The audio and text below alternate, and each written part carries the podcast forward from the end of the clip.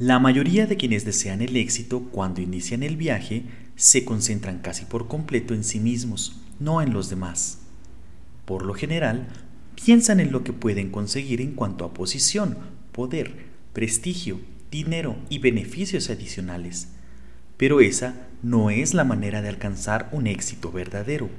Para lograrlo, hay que brindarse a los demás.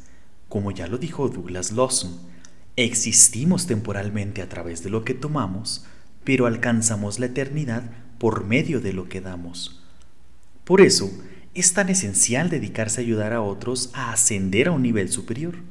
Y esto se aplica a todas las áreas de nuestra vida, en el trabajo y en casa, en la iglesia y en el club.